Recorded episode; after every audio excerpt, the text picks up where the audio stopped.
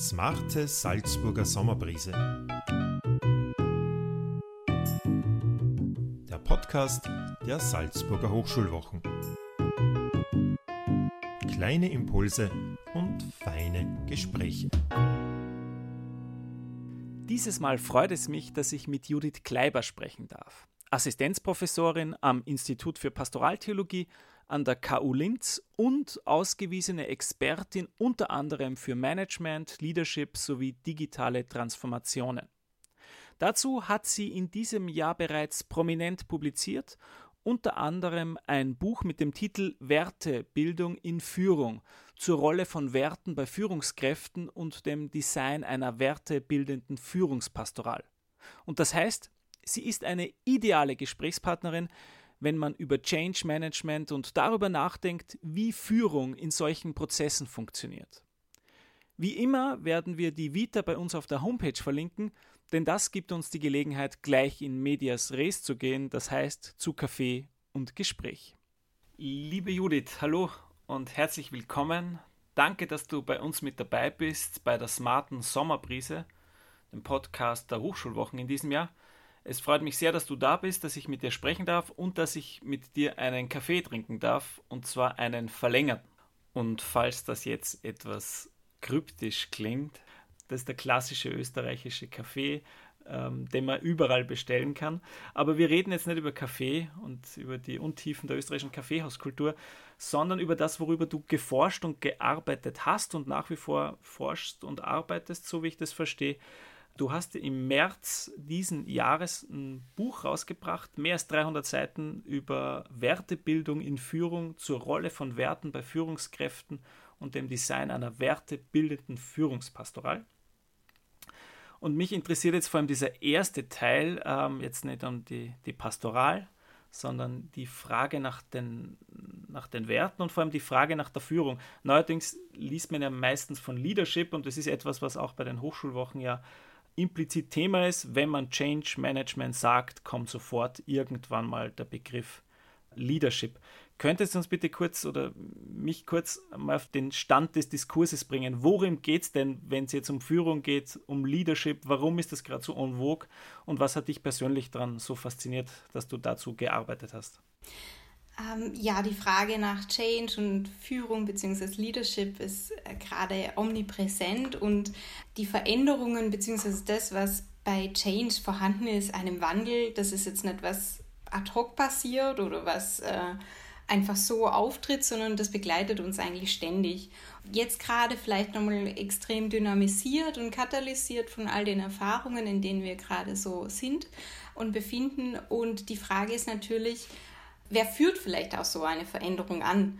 Oder woher kommt Veränderung und wer oder welche Person führt die dann auch schlussendlich aus? Das ist, glaube ich, warum Change und Leadership irgendwie immer in, in einem dann auch genannt werden. Da ist aber halt dann doch oftmals die Frage, ist es denn nur eine Person, die alle anführt oder führt, führen vielleicht alle eine Person an? Also da ist schon mal die Frage nach dem Perspektivwechsel auch definitiv mit drin und ja. die Begrifflichkeitsdiskussion, die habe ich versucht, ein bisschen tatsächlich zum Umschiffen, weil da kommt man vom Hundertsten ins Tausendste. Äh, man kann anfangen von Führung, von Leitung, aber auch Management und eben jetzt Leadership. Leadership bietet sich halt an, weil es eben Englisch ist und dementsprechend die Diskussion international geführt werden kann und weil es ja vielleicht auch ein bisschen catchier wirkt oder ja, weil man da vielleicht affirmativer dazu ist zu diesem Begriff von Leadership. Also der Begriff ist noch unverbrauchter, aber im Wesentlichen geht es um die gleichen Themen. Um, Im Wesentlichen geht es um die Fragen nach Steuerung, nach Koordination, nach Organisation, Verwaltung, Controlling, aber eben halt ganz große Frage von danach, wie organisiere ich Netzwerke, wie ermögliche ich Netzwerke, wie kann ich ein System oder eine Organisation leiten. Und der wichtigste Punkt definitiv ist, wie gehe ich mit dem Personal um? Also welche Frage nach äh, den Menschen habe ich da eigentlich mit drin. Die Personalführung klassisch, beziehungsweise die Frage nach Unternehmensführung, Organisationsführung. Das ist, würde ich sagen, über alle Begriffe hinaus eben das Gleiche, beziehungsweise der Gegenstand eigentlich der Frage. Und ich habe mich an eine Definition gehalten, die ich aufgrund von vier Punkten wichtig fand. Und zwar stammt die von Peter Nordhaus und er sagt, Leadership is a process whereby an individual influences a group of individuals to achieve a common goal. Weshalb fand ich das spannend? Ähm, es geht um Einflussnahme, es geht um die Prozesshaftigkeit, das ist eben dieser Change, das hört nicht auf, das fängt nicht an, sondern es ist irgendwie immer da. Und ähm, es geht um Intentionalität, also um ein Telos, um ein gemeinsames Ziel. Und vor allem der für mich ausschlaggebendste, wichtigste Punkt ist die Frage nach der Relationalität. Es ist und bleibt ein Beziehungsgeschehen, da kommt man nicht raus. Okay, also es geht um auch Kultivierung, Gestaltung von Beziehungen und dann vermutlich, und jetzt kommt dem, so wie ich es interpretiere, dieser zweite Begriff äh, rein nach bestimmten Werten, also der sich an bestimmten Werten orientiert darf ich da gleich anknüpfen, weil jetzt wissen wir, also ich habe eine Vorstellung, sagen wir so, ich habe eine Vorstellung jetzt, was darunter fällt.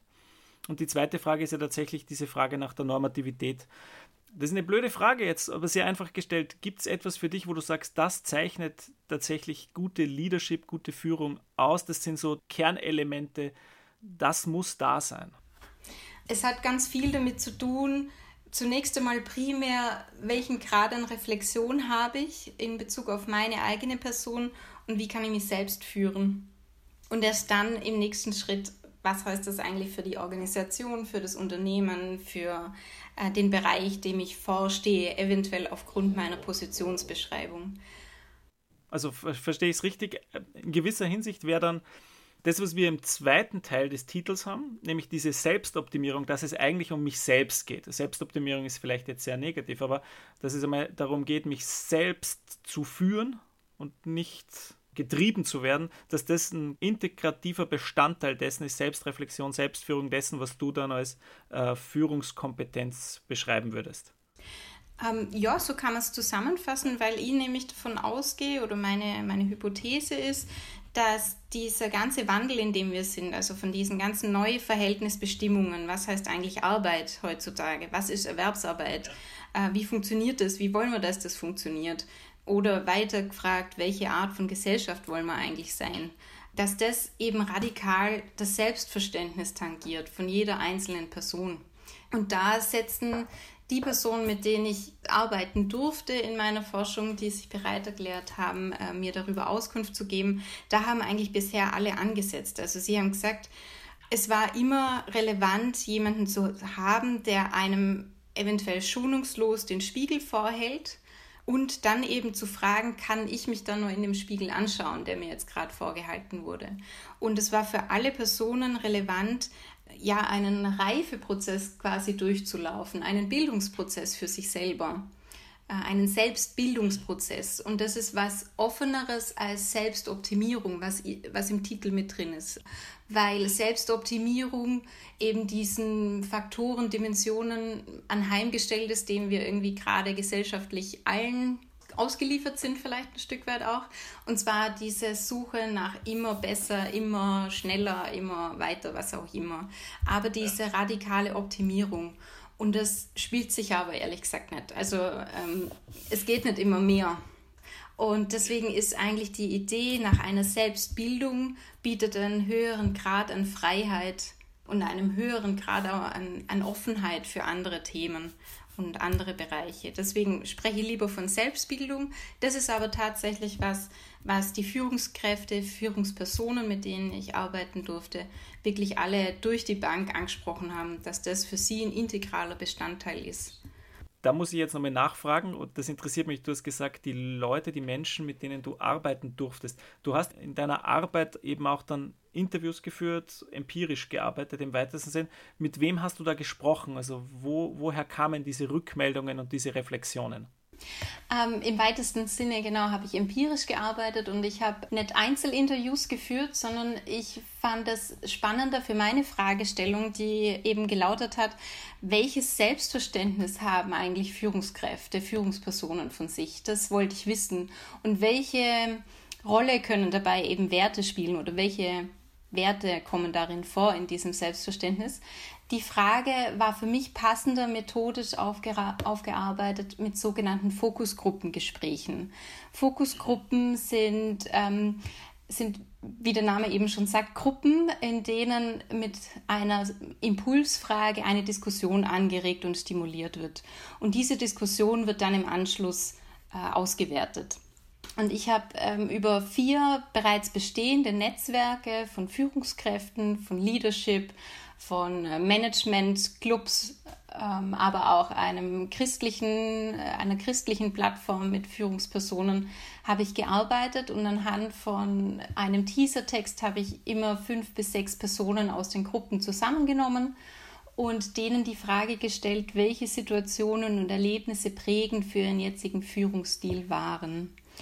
Und diese Frage war so stimulierend, Gott sei Dank, dass die, dass die fünf, sechs Leute ähm, sehr, sehr offen und sehr, sehr tief, ähm, Zitat, sehr tief an der Urpalatschinke angesetzt haben zum Diskutieren und eben erzählt haben viel über das biografische äh, Setting, aus dem sie kommen, welche Erfahrungen haben sie mit Mutter- oder Vaterfiguren gemacht, wie waren die Geschwister, aber auch vor allem, wie war eigentlich der erste Chef, die erste Chefin, die ich selber hatte ähm, und wie habe ich anhand von dem Vorbild eventuell gelernt. Gelernt habe ich auf jeden Fall oder haben die Personen immer, sei es jetzt negativ oder positiv. Und das war das empirische Setting sozusagen und anhand von den Diskussionen habe ich dann versucht herauszufinden, was spielt denn da jetzt eigentlich tatsächlich eine Rolle, welche Situationen erzählen Führungskräfte in ihrer Geschichte, wie sie eigentlich zu einer Führungsperson geworden sind. Daran jetzt anschließend für mich die Frage, wie kamen dann die Werte ins Spiel? Wurden die oder hast du die explizit thematisiert? Oder wurde dann das quasi aus den, aus den Erzählungen, aus den Narrativen von dir erschlossen und rausdestilliert? Also die Frage da ist noch, wie, wie diese, wie diese Wertefrage mit der Leadership-Frage dann verbunden ist. Ich habe den Begriff bewusst nicht genommen. Das war in einem größeren, in einer größeren Forschungsgruppe wurde das diskutiert und wir sind äh, zu der Meinung gekommen interdisziplinär, dass der Begriff des Wertes oder die, der Wertebegriff ähm, zu wie soll man sagen, zu schillernd sein könnte, um das direkt in solchen Gruppendiskussionen zu nennen. Also ich habe ganz bewusst bei dieser ersten Frage nicht den Wertebegriff äh, genommen, habe aber am Schluss nach dieser sehr offenen Diskussion über Situationen und Erlebnisse, die prägend waren, dann tatsächlich nachgefragt, wenn Sie den Begriff Werte bestimmen müssten, was wäre das für Sie? Wo haben Sie Werte gelernt? Äh, welche Orte, welche Personen waren da relevant. Das war dann am Schluss der Gruppendiskussion. Und anhand von den Antworten am Schluss der Diskussion und aber eben der sehr offenen Diskussion, noch unabhängig von dem Wertebegriff, habe ich dann versucht herauszudestillieren, ja, was kommt denn da eigentlich vor? Tatsächlich haben manche Führungspersonen von sich aus schon gesagt, sie haben da vier Werte, ein Wertegerüst, was für sie bisher immer tragend war. Dann dachte ich, na wunderbar, hier haben wir schon mal einen Anknüpfungspunkt, habe mich aber natürlich in den Diskussionen nicht so geäußert, um dann zu sagen, ja bitte, jetzt diskutieren Sie über Werte. Sondern das war eben in der, in der großen Freiheit und die Deutungs- und die Handlungshoheit, welche Themen besprochen werden können und sollen, lag bei den handelnden Akteurinnen und Akteuren in der Gruppe. Und das ist das Spannende eigentlich, zu beobachten, wie konstruieren sie ihre Geschichte als Führungskraft, als Führungsperson und wie konstruieren sie die, diese Diskussion mit anderen Führungspersonen in einem Raum mich interessieren natürlich dann die Inhalte. Wie, wie sind diese Werte inhaltlich bestimmt? Also gibt es sowas wie Schlüsselwerte, die dann für alle eine entscheidende Rolle spielen? Da kommen wir jetzt natürlich in das wunderbare Feld der Werteforschung mit deiner Frage. Ich würde sagen, dass der Wunsch da wäre, hier gibt es zehn Werte, die sind universal und äh, manche Personen hängen sich eher an acht Werte, die anderen eher an vier. Aber so läuft der Hase leider nicht. Und zwar, ähm, das ist eben auch zu erklären mit der Schwierigkeit des Wertebegriffs an sich Ähm, der stammt eigentlich nämlich aus, der, aus ökonomischen Zusammenhängen und war de, oder wurde definiert als äh, Gleichgewichtspreis. Also es war ganz klar monetär aufgeladen und erst spät kam dann eigentlich die Frage nach eher philosophischen Ausdeutungen beziehungsweise der Frage nach ethisch-moralischen Füllungen dieses Wertebegriffs. Und deswegen kann ich schwer diese Frage beantworten, zu sagen, hier haben wir genau fünf Werte, die sind für Führungskräfte wichtig und wenn ihr diese habt, dann seid ihr eine gute Führungskraft, sondern eben dieser Wertebegriff braucht Fleisch. Ich möchte es an dem Beispiel von Gerechtigkeit festmachen. Wenn jetzt eine Person sagt, ihr ist Gerechtigkeit wichtig, dann ist die Frage, in welchem Setting, in welchem Kontext hat die Person Gerechtigkeit erlebt und wie definiert sie wiederum für sich, welche Bedeutung gibt sie diesem Begriff. Das ist ein Unterschied, ob nachher jemand sagt, Gerechtigkeit ist für, für mich, wenn alle Personen an gesellschaftlichen Prozessen teilnehmen und teilnehmen können. Oder aber Gerechtigkeit ist etwas für mich, wenn jemand Leistung erbringt und dementsprechend entlohnt wird das macht einen großen Unterschied eben in, in der Erzählung und in der Deutung dann nachher und natürlich auch in den Konsequenzen. Wir haben von, wenn ich wir sage, dann meine ich jetzt die interdisziplinäre Forschungsgruppe rund um Werte. Wir haben uns bei Hans Joas äh, festgehalten, einem Pragmatiker sozusagen aus der pragmatischen Schule. Und er hat äh, definiert, dass Werte eigentlich mental-psychische äh, Erfahrungen sind, die verinnerlicht sind von Selbsttranszendenz und Stichwort von vorhin Selbstbildung. Die sind so wichtig, dass sich die Menschen daran eben festgehalten haben. Aber Werte sind wahnsinnig plural. Man könnte sagen, es gibt so viele Werte, wie es Menschen gibt. Ähm, sie sind variabel und das ist eben auch was Spannendes dabei. Sie sind hochgradig veränderbar. Ähm, das kann sein, ich als Person, als Judith mit zehn Jahren habe diese Wert, das Wertesetting und mit 50 schaut es aber völlig konträr aus. Und Werte sind eben kulturell, historisch, manchmal religiös kontextualisiert. Das ist total davon abhängig, in welchem Kontext ich groß geworden bin, welche Erfahrungen ich gemacht habe und welchen Erfahrungen ich wieder eine besondere Bedeutung zuschreibe, die für mich so wichtig sind, dass ich mir die verinnerlicht habe.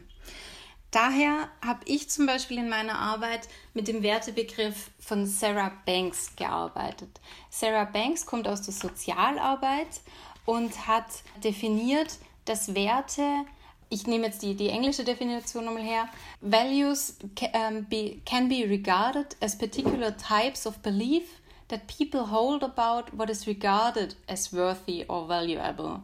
Also es liegt eben ganz klar in der Bedeutungs- und Deutungshoheit der einzelnen Person, was für sie wertvoll ist und was sie als wertvoll bezeichnen. Das fand ich für mich in dem Sinne nochmal passender, weil es eben die einzelne Person absolut ernst nimmt und wahrnimmt, was sie für sich konstruiert hat. Den Hinweis auf Joas finde ich natürlich großartig, weil der mit den Hochschulwochen verbunden ist. Der ist ein Preisträger für sein äh, Lebenswerk ähm, also sehr passende Referenz, das kann ich nur unterstützen. Ich würde gerne nochmal auf das äh, eingehen, was du am Schluss gesagt hast, äh, eben mit der Wertedefinition und dass die Deutungshoheit des Einzelnen, der Einzelnen dabei betont wurde bei dieser Definition. Das würde mich interessieren, weil oft hat man ja diese Idee, dass das relativ stark kulturell geprägte Größen sind. Deshalb spricht man ja von christlichen Werten oder europäischen Werten oder was auch immer. Ähm, und da ist ja diese Idee, dass diese Deutungsleistungen der Individuen relativ stark angeleitet sind von den kulturellen Kontexten oder Narrativen, in denen sie unterwegs sind. Würdest du sagen, die Rede von, von solchen großen Entitäten wie den europäischen Werten oder den, den christlichen Werten, das funktioniert dann nicht? Ja, ist wieder abhängig davon, was funktionieren bedeutet. Also ähm, wir haben einfach die Erfahrung gemacht, ja, Hans Joas definitiv die Konzepte des Wünschenswerten, dass halt Werte eben wandelbare Größen sind, die kulturell, geschichtlich abhängig sind, erfahrungs- und alltagsbezogen sind, aber eben auch nochmal, und darauf komme ich später zurück, unbedingt der ethischen Reflexion bedürfen und notwendig sind. Und wenn wir aber nochmal einen Schritt zurückgehen, wie eigentlich Werte gebildet werden, dann haben wir mit der Forschung an der Universität Wien doch sehr stark nochmals darauf aufmerksam machen können, dass ähm, vor allem biografische Brüche über das komplette Leben hinweg wichtig sind. Und wenn wir eher nochmal von ähm, Sozialisationstheorien ausgehen, dann könnte man vielleicht nochmal herannehmen und sagen, ähm, zu sagen, Wertebildung ist dann geglückt, wenn die Person, die in Deutschland, Österreich groß geworden, geworden ist, dass sie dann diese äh, europäischen Werte auch annimmt und ähm, internalisiert und sich daran hält. Dann könnte man sagen, dann ist sie gelungen, dann funktioniert sie sozusagen. Jetzt ist aber Wertebildung wiederum extrem abhängig vom Individuum. Es geht darum, eigentlich den, ja, in einer Reflexion und Diskussion eben nochmals zu, herauszufinden, welche, ja, welche Erfahrungen und welche Alltags- Erlebnisse nochmal wichtig sind für einen eigenen Verarbeitungs- und Bildungsprozess. Da kann man jetzt davon ausgehen, dass es äh, kontinuierlich passiert ist, also dass man sich zum Beispiel immer schon als gerecht behandelt gefühlt hat und dass deswegen Gerechtigkeit wichtig ist. Oder aber man kann davon ausgehen, dass es einen ganz bestimmten Punkt in der Biografie, in der lebensweltlichen Lebensgeschichte gab, der jetzt so wichtig ist, also ein ganz bestimmtes Ereignis, dass man sich anhand von dem jetzt dem Wert der Gerechtigkeit verpflichtet fühlt. Und deswegen ist eben Wertebildung nochmal ein bisschen anders doch zu sehen und auf deine Frage eben zurückzukommen von christlichen Werten. Ich halte persönlich nichts davon, ein feststehendes Set von christlichen Werten irgendwie zu beschwören oder herzunehmen weil also zum einen wird es politisch eben instrumentalisiert, dass man dann davon ausgehen kann, dass alle die Personen, die nicht christlich sozialisiert, nicht christlich sozi ähm, gebildet sind oder denen dann ein Mangel an Werten irgendwie anheimgestellt wird, das ist schon mal einfach schlecht. Und eben kann es auch nicht sein, dass nur die christliche Religion in dem Fall oder nur das Christentum eine gewisse Exklusivität für besondere bestimmte Werte hat. Auch das funktioniert nicht. Wenn wir zum Beispiel in den rechtsphilosophischen Diskurs schauen, dann haben wir äh, große An Diskussionen rund um äh, die Frage nach Menschenwürde. Da können wir aus einer christlichen Perspektive sagen, ja, ähm, aufgrund der äh, Gottesebenbildlichkeit passt es für uns sozusagen. Also da können wir die theologische christliche Deutung dazulegen. Aber es geht halt nicht vielleicht nur andersherum. Also ich brauche oder muss auch den, den säkularen Diskurs wahrnehmen und ernst nehmen. Ähm, deswegen halte ich ehrlich gesagt nichts davon, sich das so arg zu beschwören und zu sagen, ja, nur die christlichen Werte, die sind jetzt wichtig. Und äh, das ist total wichtig, dass jemand, der aus Deutschland nach Österreich einwandert, ähm, diese christlichen Werte kennen muss aus dem FF heraus. So funktioniert das nicht. Sondern auch mit der Person, die aus Deutschland nach Österreich einwandert, in Kontakt kommt in Österreich, kann etwas lernen. Das heißt also, das, ja, da tue ich mir tatsächlich schwer damit. Und wenn man sich auf die europäischen Werte, wenn man die sich anschaut im Lissabonner Vertrag von 2009, kann man auch fragen, inwieweit hält sich eigentlich die Europäische Union an ihren eigenen Werte, die sie sich in Stammbuch geschrieben hat wenn man an die Grenzen schaut. Es ging jetzt um Leadership, Führung, es ging um Werte.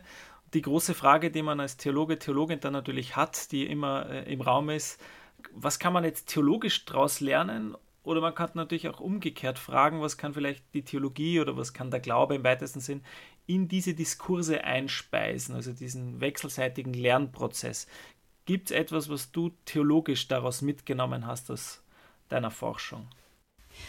Vielleicht von der anderen Seite nochmal her, ähm, ich gehe davon aus, dass Theologie beziehungsweise vor allem auch die Fragen innerhalb von kirchlichen Organisationen, dass die extrem viel von säkularen Diskursen in Anführungszeichen, insbesondere in Bezug auf Führung, auf Leitung, auf Management extrem viel lernen können. Vor allem dahingehend, weil innerhalb von kirchlicher Diskussion oftmals mit Dienst argumentiert wird, das ist auf der einen Seite schön, aber es verschleiert ein asymmetrisches Machtverhältnis, was vorhanden ist, weil schlussendlich irgendjemand, wenn wir in dem Bereich sind von Führung und von geführt werden, irgendjemand unterschreibt am Ende des Tages einen Urlaubsantrag oder nicht. Und da können kirchliche Organisationen, kann die römisch-katholische Kirche etwas lernen, wie Führung auch zeitgemäß funktionieren kann. Auf der anderen Seite, ähm, ich bringe immer gern das, das Bild, dass eben Führungsweitergabe bzw. Führungskompetenz, Führungsauftrag innerhalb der katholischen Kirche durch Handauflegung äh, passiert. Und ähm, da eben nochmals nachzufragen, was braucht es denn vielleicht auch nochmal so ein bisschen an einem Art Handwerk auf der einen Seite und aber in Bezug eventuell Richtung säkularer Diskurs äh, beziehungsweise nicht kirchliche Organisationen hier ist äh, so ein bisschen eine Leerstelle in Bezug auf Rituale ersichtlich. Also das Onboarding sozusagen von neuen Führungspersonen, das kann, glaube ich, oftmals dann doch nochmal ein bisschen mehr gestaltet und würdevoller abgehalten werden. Ich glaube, das ist so das eine, was ein wechselseitiges äh, Lernmoment sein könnte. Und aber das, was ich schön fand, Theologinnen und Theologen die sich jetzt mit Führungsforschung auseinandersetzen, sind nicht so extrem äh, gesät. An welcher Arbeit ich aber extrem viel lernen konnte, war die von Norbert Schuster, Pastoraltheologe aus Mainz, leider bereits 2011 verstorben. Er hat aber benannt, dass eben Leitung nie vom unverfügbaren Geheimnis des Menschen aus diskutiert werden kann. Also nie unabhängig von dieser Diskussion rund um das Unverfügbare Moment von Menschsein. Das heißt also, dass es immer Führung auch einen Auftrag hat, eine Orientierungshilfe zum gelingenden Leben zu geben. Und ich glaube, das ist etwas, was in den säkularen Diskurs definitiv noch mal stärker hineingebracht werden kann. Gerade in dieser Neuverhandlung von Erwerbsarbeitsverhältnissen. Ähm, wie wollen wir eigentlich Arbeit gestalten? Und Arbeit ist eben ein Teil von einem gelingenden Leben. Und das nochmal stärker auch herauszuholen, dass darin auch eine Art von Fürsorgepflicht für Führungskräfte vorhanden ist. Darauf würde ich gern man öfters mal den Blick legen wollen. Danke für die, die Einschätzung am Ende, finde ich hochspannend. Ich habe auf das Buch hingewiesen, das wird wahrscheinlich jetzt äh, gestürmt werden, aber es gibt noch was Zweites, was ich äh, großartig finde, weil das gibt es glaube ich. Sonst habe ich das noch nie gesehen. Du hast nicht nur das Buch veröffentlicht, sondern es gibt auch ein Booklet dazu, das wirklich grafisch sehr ansprechend gestaltet ist. Das bekommt man aber, glaube ich, nur bei dir persönlich. Stimmt das? Genau, ich habe mir nämlich überlegt, ähm, nicht jede Person hat irgendwie Lust, die Zeit oder äh, ja auch einfach das Interesse daran, über 300 Seiten theologische Ergüsse zu lesen. Das muss man einfach aussehen. Und mir hat total gut gefallen eine Idee, die stammt aus einem äh, Illustration Hub der Universität Wien mit der Angewandten in Wien. Und dort wurde versucht, mit Kunstprojekten wissenschaftliche Erkenntnisse aus Natur- und Geisteswissenschaften eben öffentlichkeitswirksamer zu verbreiten. Und da fand ich die Idee des Booklets toll. Und das Booklet hat, äh, glaube ich, 30 Seiten, das heißt also äh, gerade mal 10 Prozent. Und darin ist wirklich ganz komprimiert zusammengefasst, was ist eigentlich Führung, was sind Werte, was ist vielleicht auch sowas wie ein theologisches Menschenbild und welche Werte habe ich denn äh, herausfinden können von den Erzählungen der Führungspersonen. Und du hast recht, das gibt es äh, bei mir über Twitter. Wir, wir werden das entsprechend verlinken, sodass äh, der Hinweis darauf funktioniert.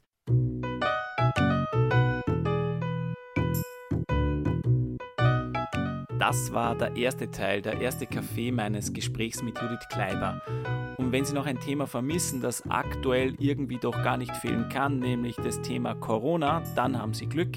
Es gibt noch einen zweiten Teil und in diesem zweiten Teil wird es darum gehen. Es wird mich freuen, wenn Sie wieder mit dabei sind.